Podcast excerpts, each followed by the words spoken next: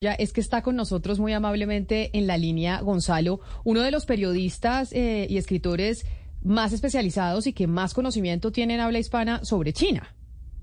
Es así, Camila. Juan Pablo Cardenal, eh, periodista, escritor, especializado, como usted bien decía, en el gigante asiático y que es una referencia sin duda alguna para los medios de comunicación tanto de América Latina como de Europa. Don Juan Pablo, gracias, gracias por acompañarnos a esta hora en Blue Radio. Hola, buenos días a todos. ¿Cómo estamos? Muy bien, eh, señor Juan Pablo. Le quisiera comentar lo que menciona mi compañera Mariana Palau. Debemos preocuparnos por esta desale, este, este, digamos, este frenazo que tuvo la economía china con miras al futuro. Bueno, yo creo que en realidad sí, ¿no? Porque muchos países latinoamericanos, muchos gobiernos habían puesto muchas esperanzas en lo que ha pasado en buena parte de los últimos 20 años, que es que los PIBs de las economías latinoamericanas eh, iban hacia arriba gracias a la demanda de China de, los recursos naturales eh, latinoamericanos y ahora nos encontramos en una coyuntura económica eh, que no habíamos visto nunca, ¿no? Una, una, coyuntura con muchos problemas por la pandemia, pero también por la coyuntura geopolítica que hay en el mundo, ¿no? Por otro lado, tampoco creo que haya que dramatizar, ¿no? porque mm, es verdad que eh, muchos periodistas, eh, entre los que supongo me incluyo, durante, durante los últimos 15, 20 años hemos vaticinado muchas veces que la economía china no podría resistir y que eso se iba a derrumbar como un castillo de naipes. Y la verdad es que nunca ha ocurrido. ¿no? Todos aquellos augurios catastrofistas con respecto a la economía china no han funcionado. O sea, no han ocurrido, no se, han, no se han plasmado, pero sí que ahora parece que es una situación más grave que en otras ocasiones porque es más estructural, ¿no? También hay un paro juvenil enorme, el consumo está mm, por los suelos y entonces, bueno, ahora todos estos gobiernos latinoamericanos que tenían todas esas expectativas en, el mercado chino, pues eh, bueno, pues eh, están ahí con, se lo tienen que, replantear, ¿no? Digo yo, y yo creo que ahí es donde entran otros socios, eh, aparte de China, que también, en los que también hay que enfocarse. Señor Juan Pablo, claro, entonces usted dice que hay un problema de coyuntura en este momento, un tema de coyuntura, pero también hay unos temas estructurales. Eh, mencionó, por ejemplo, la población que se envejece. Pero déjeme preguntarle un poco más por esos problemas estructurales, porque China tiene un modelo de desarrollo muy enfocado a la inversión, sobre todo la inversión en sectores como la infraestructura.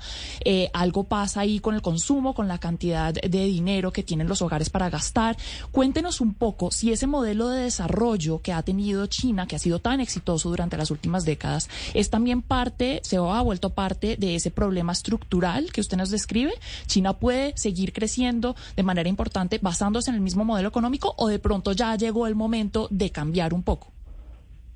Bueno, llevamos mucho tiempo en el que se dice que, que hay que que China tiene que cambiar ese modelo. ¿no? Si uno ve la estructura del PIB chino, en torno al 50% eh, es consumo, ¿no? Cuando en los países eh, industrializados eh, el consumo está por encima del 75%. Eso lo que nos dice es que la población china, eh, pues por una razón cultural, por un lado, por otra razón, otra razón de que no había una red social o no hay una red social como la que puede haber, por ejemplo, en Europa, pues los chinos han sido siempre muy ahorradores, ¿no? Y entonces, ¿cómo ha crecido China durante los últimos 40 años? Básicamente eh, como decías, a través de la inversión, que normalmente es inversión pública, ¿no? Inversión pública muchas veces en cosas que no son eficientes económicamente, que, y por eso vemos en el, en el corazón de China, en las zonas rurales, grandes aeropuertos y grandes eh, autopistas que muy pocos utilizan, ¿no? Eh, aquí siempre se ha dicho, los economistas siempre han dicho que este modelo es insostenible, es verdad que ha aguantado durante mucho tiempo, pero podemos intuir que este modelo eh, está llegando claramente a su fin, porque también toda la euforia, digamos, financiera, ¿no? el, China yendo por todo el mundo con, con, el, con el talonario debajo del brazo y ofreciendo todo tipo de préstamos, pues eso también está tocando a su fin, ¿no? Y por otro lado, a nivel doméstico, tenemos un paro juvenil en China que nunca eh, con, por encima del 21% de paro, que en términos chinos eso es una cantidad enorme, y sobre todo el consumo, ¿no? por la desconfianza que, se intuye eh, entre, entre la población china. Entonces, si, si no tira el, consumo en China, eh, obviamente los recursos naturales latinoamericanos van a tener menos salida, ¿no? Y por lo tanto, el único resquicio que le queda al gobierno chino para que su economía eh, tire es a través de las inversiones. El mismo modelo que lleva en, vigente en China desde la muerte de Mao, ¿no? el crecer a través de los de las inversiones públicas en infraestructuras mayormente. Sí, yo quisiera pedirle, señor Cardenal, que, vayamos un poco más profundo en esto del paro juvenil, el 21% de desempleo entre los jóvenes, que no es un desempleo solamente porque la economía china no esté generando los puestos de trabajo, sino porque muchos jóvenes están diciendo esa vida que nos prometieron de que te esfuerzas, estudias y vas a tener un trabajo y vas a salir adelante, no nos está complaciendo, estamos exhaustos, exhaustos no queremos seguir trabajando 16 horas y muchos han decidido volver a vivir a, las, a la casa de sus padres. Le menciono esto ¿por qué? Porque me gustaría que analizando la idiosincrasia china, el tipo de gobierno que opera en China, usted nos pudiera hacer una proyección de hacia dónde puede ir, eh, en qué puede derivar este desempleo de los jóvenes, pero no solamente desempleo porque no hay trabajo, sino desempleo porque no quieren trabajar en las condiciones que les ofrece el país. Bueno, esta es una muy buena pregunta, ¿no? Porque que nos lleva un poco a la esencia eh, de cuál es el régimen chino y qué relación tiene el Partido Comunista Chino con, el pueblo chino. Hay un pacto tácito, un pacto social vigente desde la muerte de, Mao en, 1976, por el cual el Partido Comunista, eh, o sea, el pueblo chino no, mm, no pone en cuestión las, eh, el monopolio de poder del Partido Comunista a cambio de que el Partido Comunista ponga las condiciones de prosperidad. ¿no?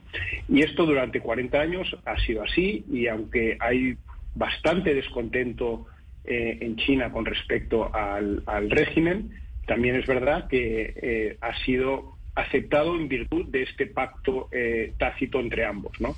Bueno, es un pacto que cuando las condiciones han sido de bonanza y la globalización tal cual la hemos vivido en los últimos 20 años era una, globalización que todos nos beneficiábamos, beneficiábamos especialmente China, ¿no?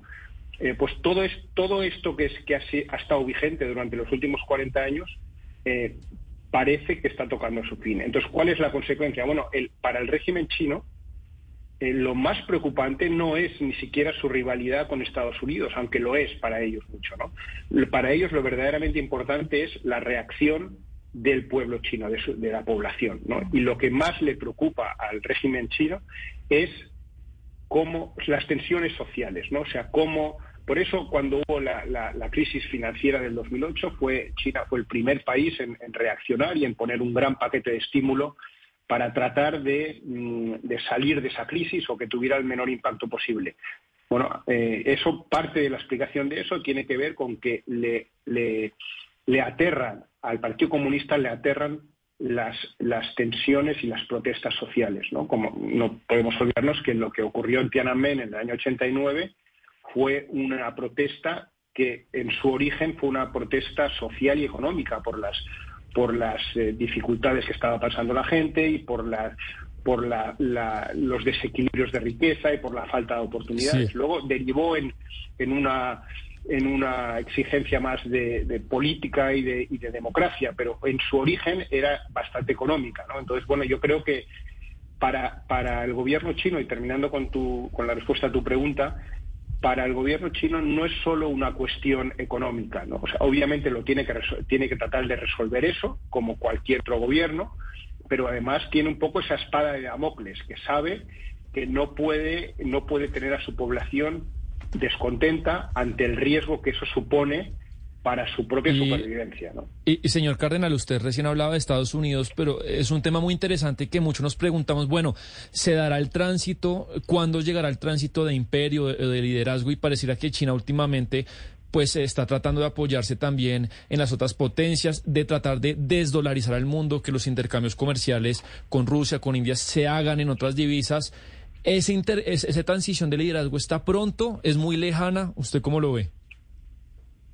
Bueno, a ver, yo lo que creo que está pasando es que China ve un, occidente en declive, un oriente en ascenso, cómo están cambiando los equilibrios de, poder en el mundo y, ve a un Estados Unidos queriendo contenerla, ¿no? Y en tanto en cuanto la prosperidad de China está muy unida al resto del mundo, pues el aislamiento no es una opción para ellos porque su seguridad y su desarrollo depende de ellos de ello, ¿no? Y entonces en ese contexto tratan de influir en el, orden mundial eh, para hacerlo más seguro para sus intereses y ahí es ahí donde tenemos que entender pues por ejemplo su alianza con, alianza con Rusia y con, y con otros países y, que trate también de acercar determinadas regiones como América Latina a su órbita, ¿no? Porque obviamente para China, para Pekín ve ese orden eh, mundial basado en las reglas eh, como hegemónico para Estados Unidos y como excluyente para China, ¿no?